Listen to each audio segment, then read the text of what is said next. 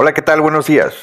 Te habla el doctor Amaro Flores y en esta ocasión me gustaría compartirte 10 consejos para disfrutar la Navidad en pandemia. Antes de iniciar, quiero plantearte lo siguiente. Estamos a 20 días, justo a 20 días del día de Navidad. Y eso nos da una tremenda oportunidad de organizarnos, de organizar nuestras actividades y nuestras acciones para que por los próximos 20 días nos aseguremos de no estar en contacto de riesgo con nadie, mantener nuestro distanciamiento y nuestras medidas en el trabajo, mantenernos ajenos a cualquier fiesta, integración, reunioncita, eh, precopeo, lo que sea. Es más, mantenernos exentos y ajenos del Tour de Guadalupe Reyes para asegurar, para garantizar que el día de Navidad podamos estar 100% confiados de que no llevaremos ninguna enfermedad a ningún integrante de nuestra familia.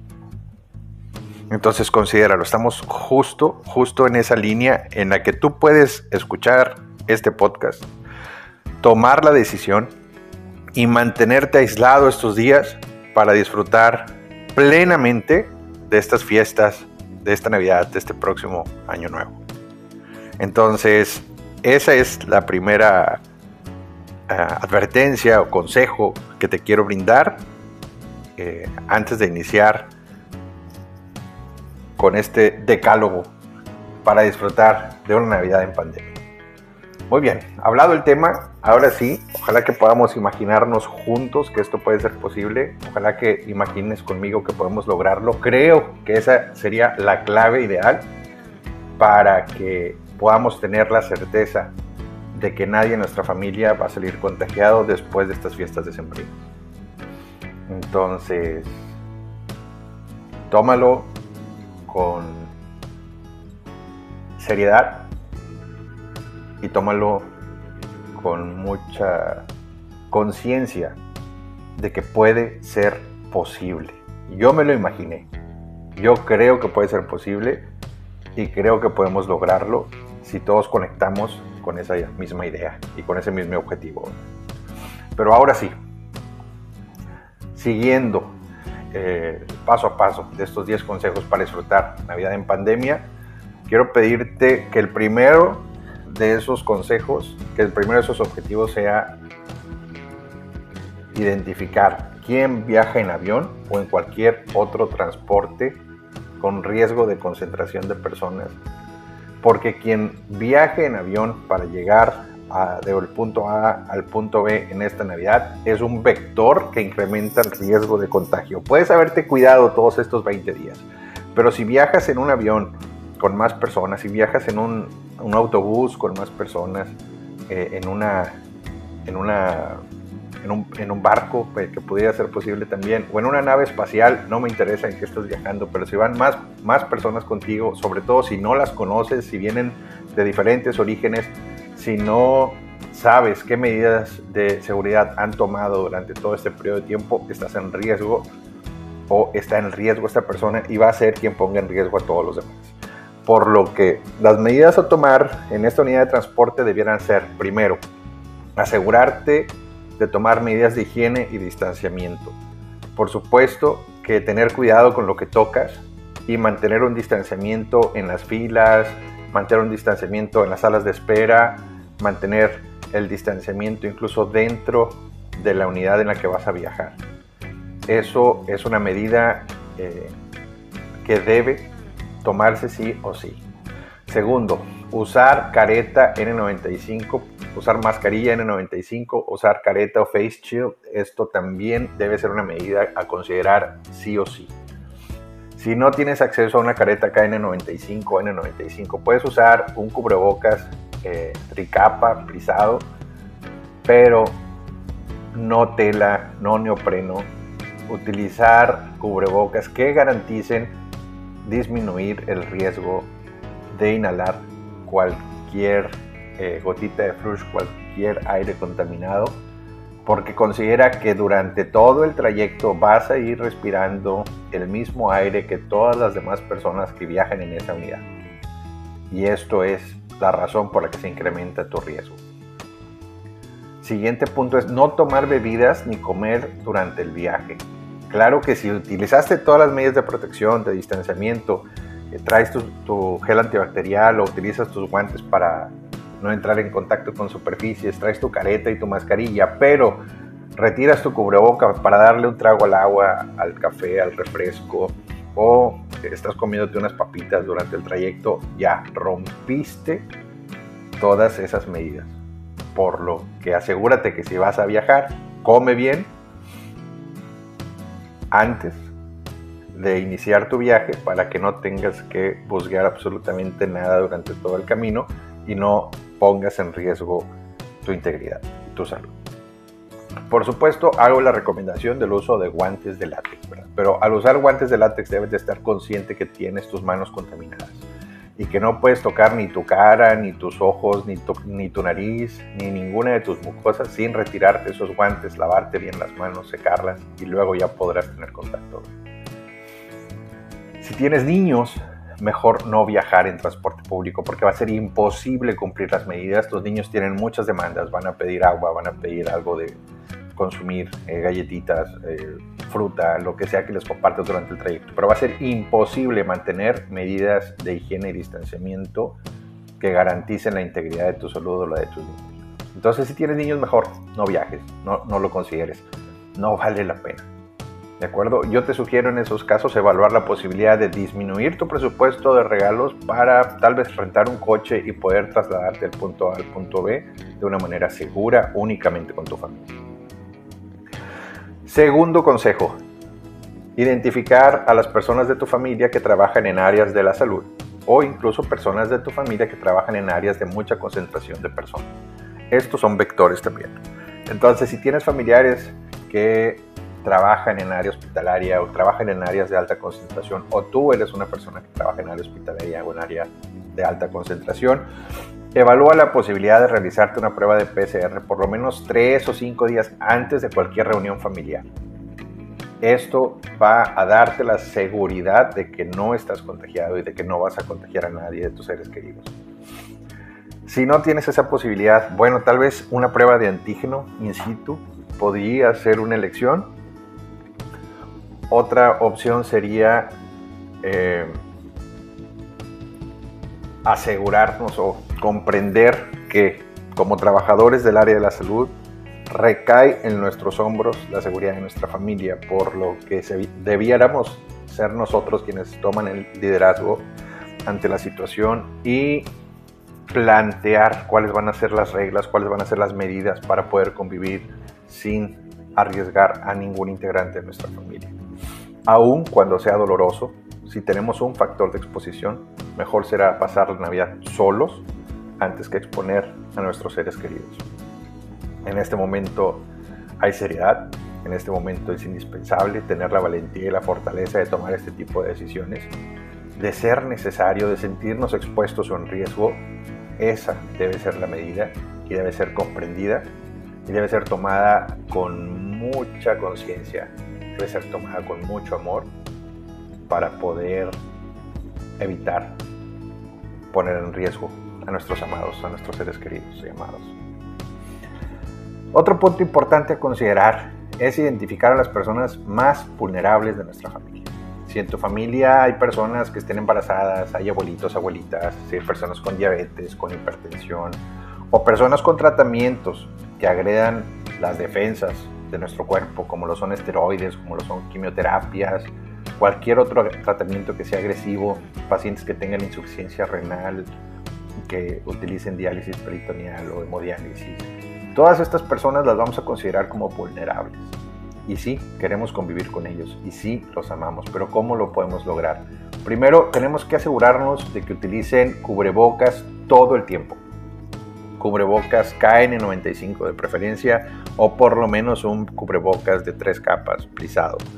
Esto va a darles una pequeña protección eh, que pueda asegurar que no se contagien o que no estén en riesgo. Sin embargo, también debemos considerar el mantenerlos en distancia, Asegurarnos que estén a una distancia prudente, asegurarnos de que nadie de la familia se acerque a menos de un metro, por lo menos de 1.5 metros ideal.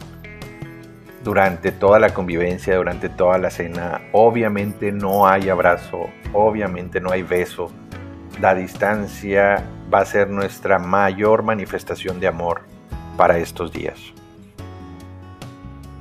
Hubo un artículo que compartió el New York Times que planteaba cómo brindar abrazos seguros como manifestación de afecto durante fechas especiales.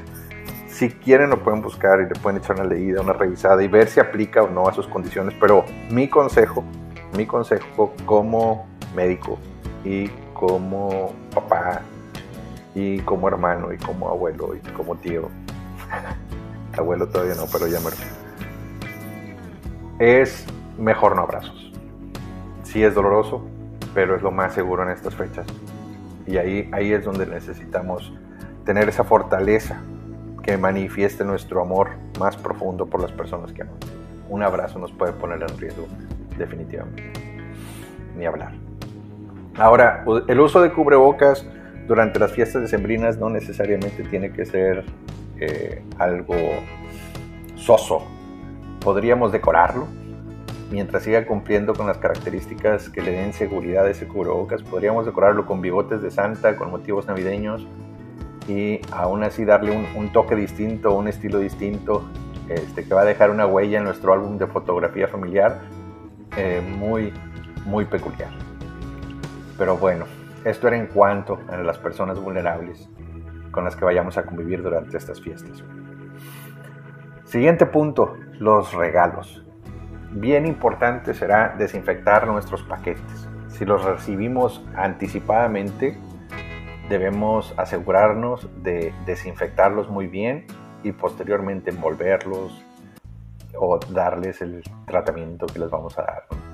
Siguiente punto, también desinfectar nuestros regalos. Si nuestros regalos ya están envueltos y vamos a viajar con ellos, por ejemplo, los vamos a llevar del punto A al punto B, será adecuado desinfectarlos, a lo mejor con un spray eh, desinfectante, y luego colocarlos dentro de una bolsa y luego cerrar esa bolsa herméticamente, que quede bien selladita. Si es necesario y si te sientes con más confianza, pon esa bolsa dentro de otra bolsa más, después de que hayas rociado la primera bolsa con Lysol, para que así tengas una doble capa, ¿verdad? Y antes de entrar a cualquier casa, si esta, si esta bolsa viajó en un maletero en una unidad de transporte público, antes de entrar a cualquier otra casa, puedas romper la primera bolsa para que la segunda bolsa esté íntegra y ahora sí poder entrar con ella a cualquier domicilio o a cualquier ubicación, asegurando que todo eh, vaya desinfectado. De igual modo, la misma acción la puedes tomar con tus maletas, una bolsa y luego otra bolsa, para que a donde llegues dejes la primera bolsa afuera, asegurándote que la bolsa primera, la que está por dentro, esté íntegra. Y posteriormente, incluso deja las dos bolsas fuera, ya pasas la maleta limpia a tu casa o a la casa en donde vayas a llegar. Esta medida es muy, muy importante tomarla porque de esa manera disminuimos los riesgos también. Otro punto a considerar son los niños. Todos amamos a los niños, todos queremos besar a los niños, todos queremos abrazar a los niños, pero en esta temporada es importante identificar a los niños como vectores. Exactamente, son vectores. Ellos tal vez no logren manifestar síntomas, incluso no manifiesten síntomas de gravedad o ningún síntoma. Sin embargo, los niños van a ser quienes pudieran contagiarnos porque están en contacto con superficies, porque es más difícil controlarlos, porque es más difícil mantener un cubrebocas hermético adherido a sus caritas porque están más pequeños y los cubrebocas no están diseñados para las caritas de los niños. Sin embargo, ellos son una superficie, ellos son también un posible transmisor de la enfermedad, por lo que debemos ser muy cuidadosos con ellos y educarlos y enseñarlos en la manera de lo posible que tal vez unas rimas o tal vez una pequeña presentación o un pequeño baile será aún más intenso en los recuerdos que un abrazo bien apretado al abuelito o que un abrazo bien apretado a la abuelita o a los tíos, incluso a los papás. La convivencia entre niños podrá darse, podrá ser, pero la convivencia entre niños y adultos deberá ser muy cuidadosa. Les voy a ser franco, Durante todo este periodo de tiempo he estado en contacto con varios casos clínicos en donde ambos papás estaban totalmente sintomáticos, no tenían ninguna manifestación de enfermedad, pero fueron los niños quienes detonaron la infección en casa. Fueron los niños quienes transmitieron a los papás la enfermedad. Entonces es serio y este factor es serio. Eh, les, les quiero regalar esta breve frase de reflexión. La inocencia no asegura la ausencia de enfermedad. Así hay que verlo, ¿verdad?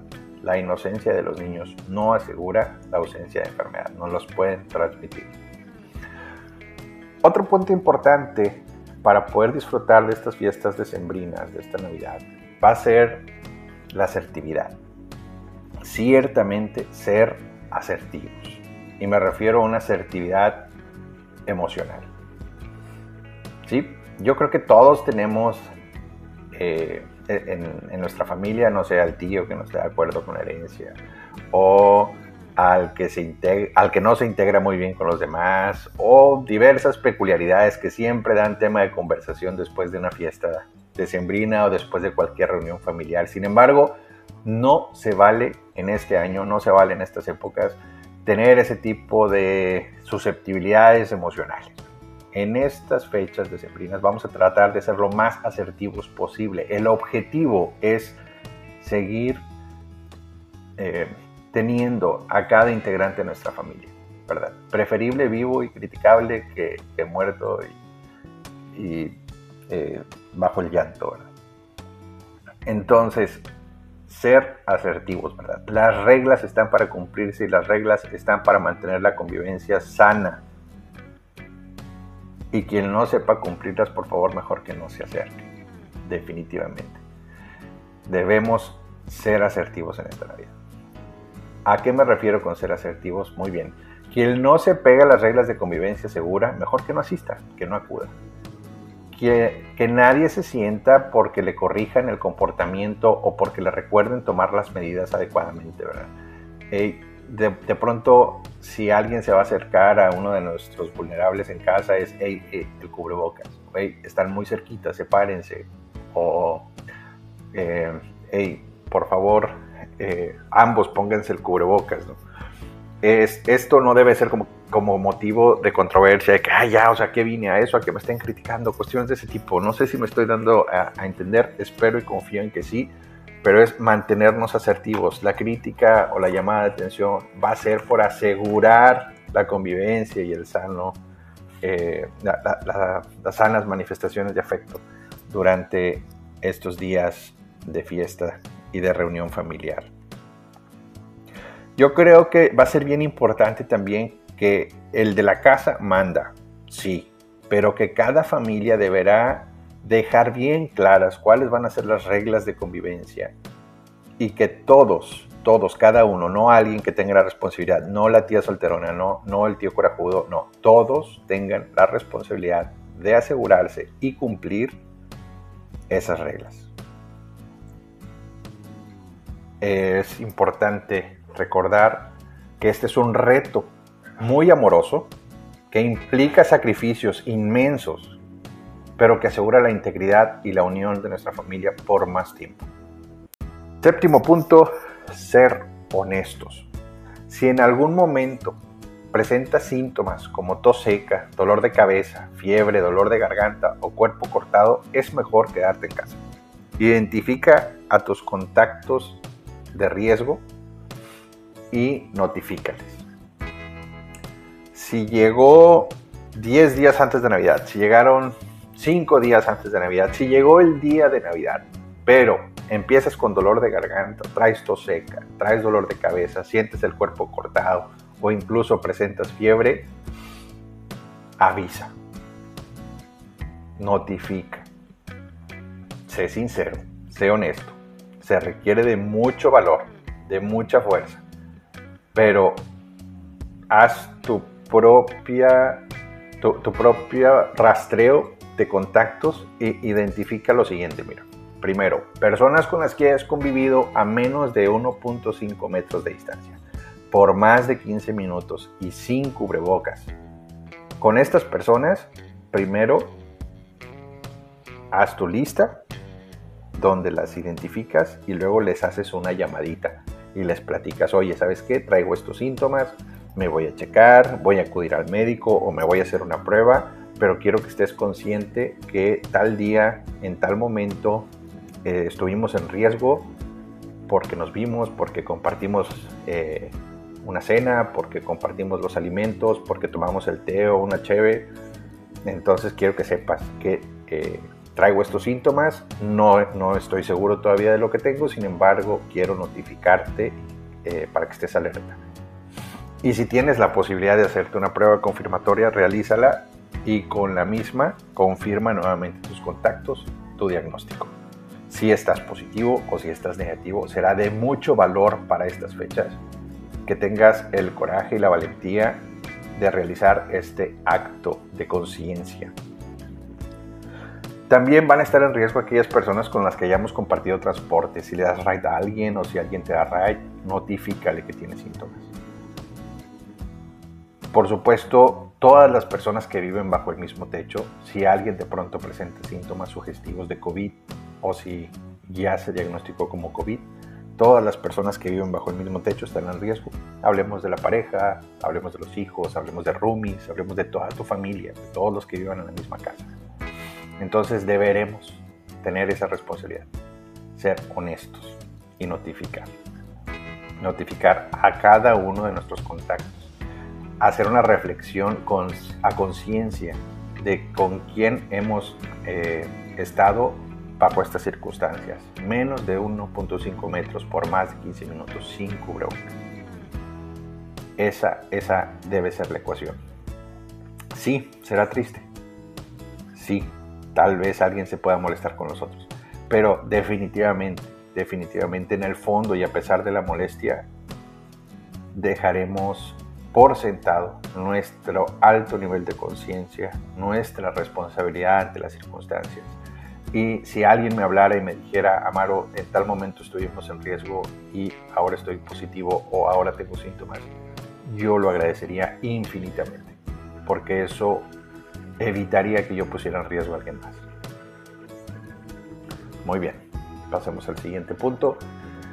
Salidas a lugares turísticos o centros comerciales. Es muy de estas fechas salir y viajar, o salir de visita, o ir a la casa de los abuelos, o ir a casa de los tíos, y ya estando en ese punto, salir a un lugar turístico o salir a un centro comercial.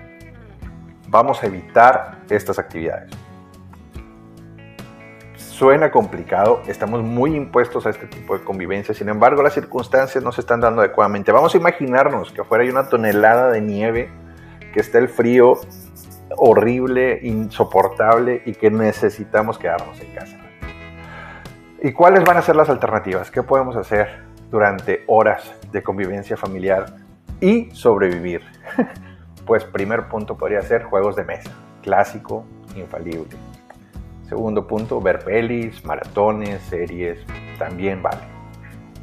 Eh, otro punto sería ver fotos o videos viejos. Eso también deja toneladas de carcajadas, despierta nostalgia, fomenta la integración familiar. Los más chiquitos ven, ven a algunas situaciones que se vivieron incluso antes de que nacieran y eso fomenta mucho la integración familiar también.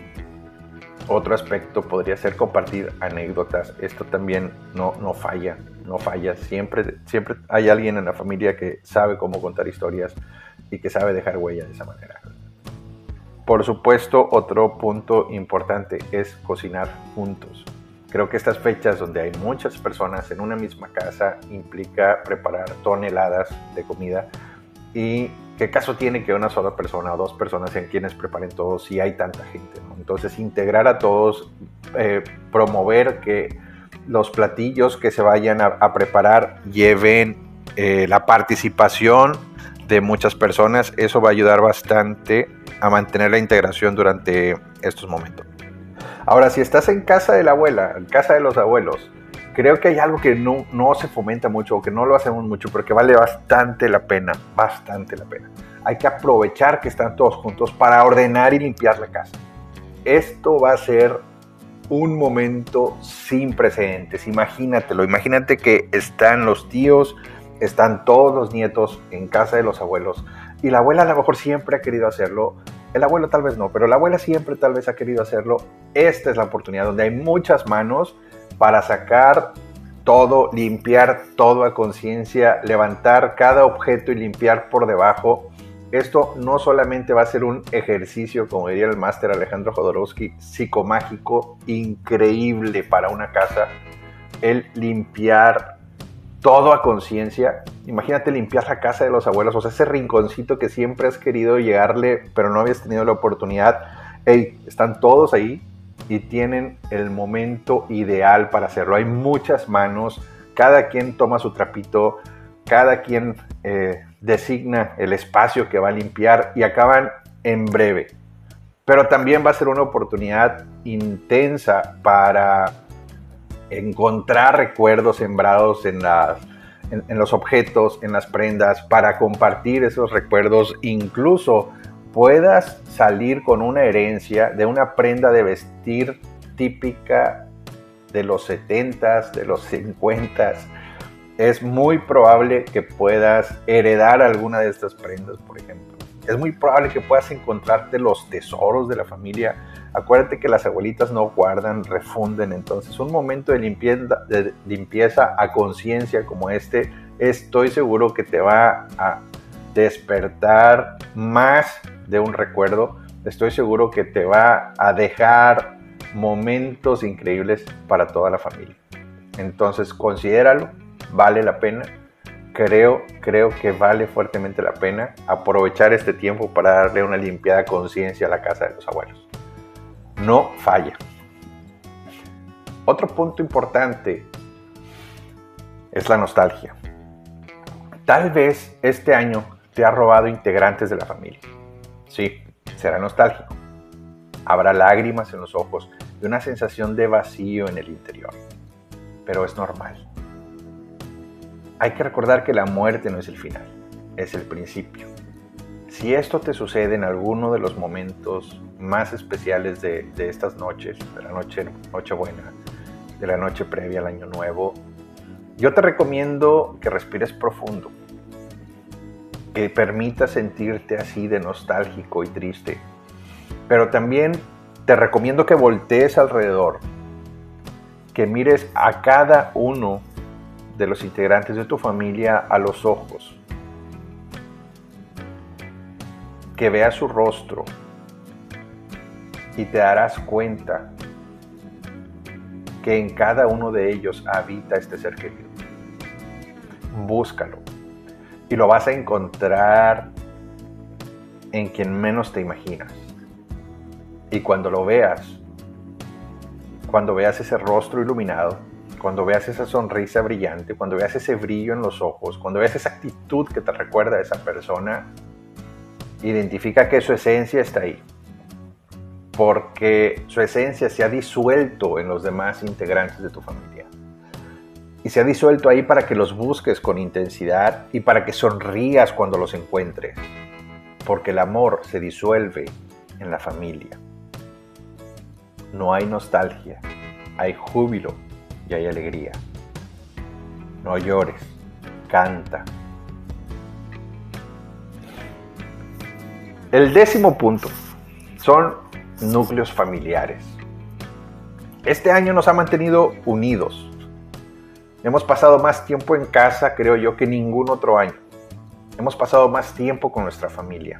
No sería extraño, para nada, pasar Navidad solo con nuestro núcleo familiar, sin reuniones masivas, sin visitas, sin todos concentrarse en un punto. Es totalmente lógico que cerremos el año en las mismas condiciones.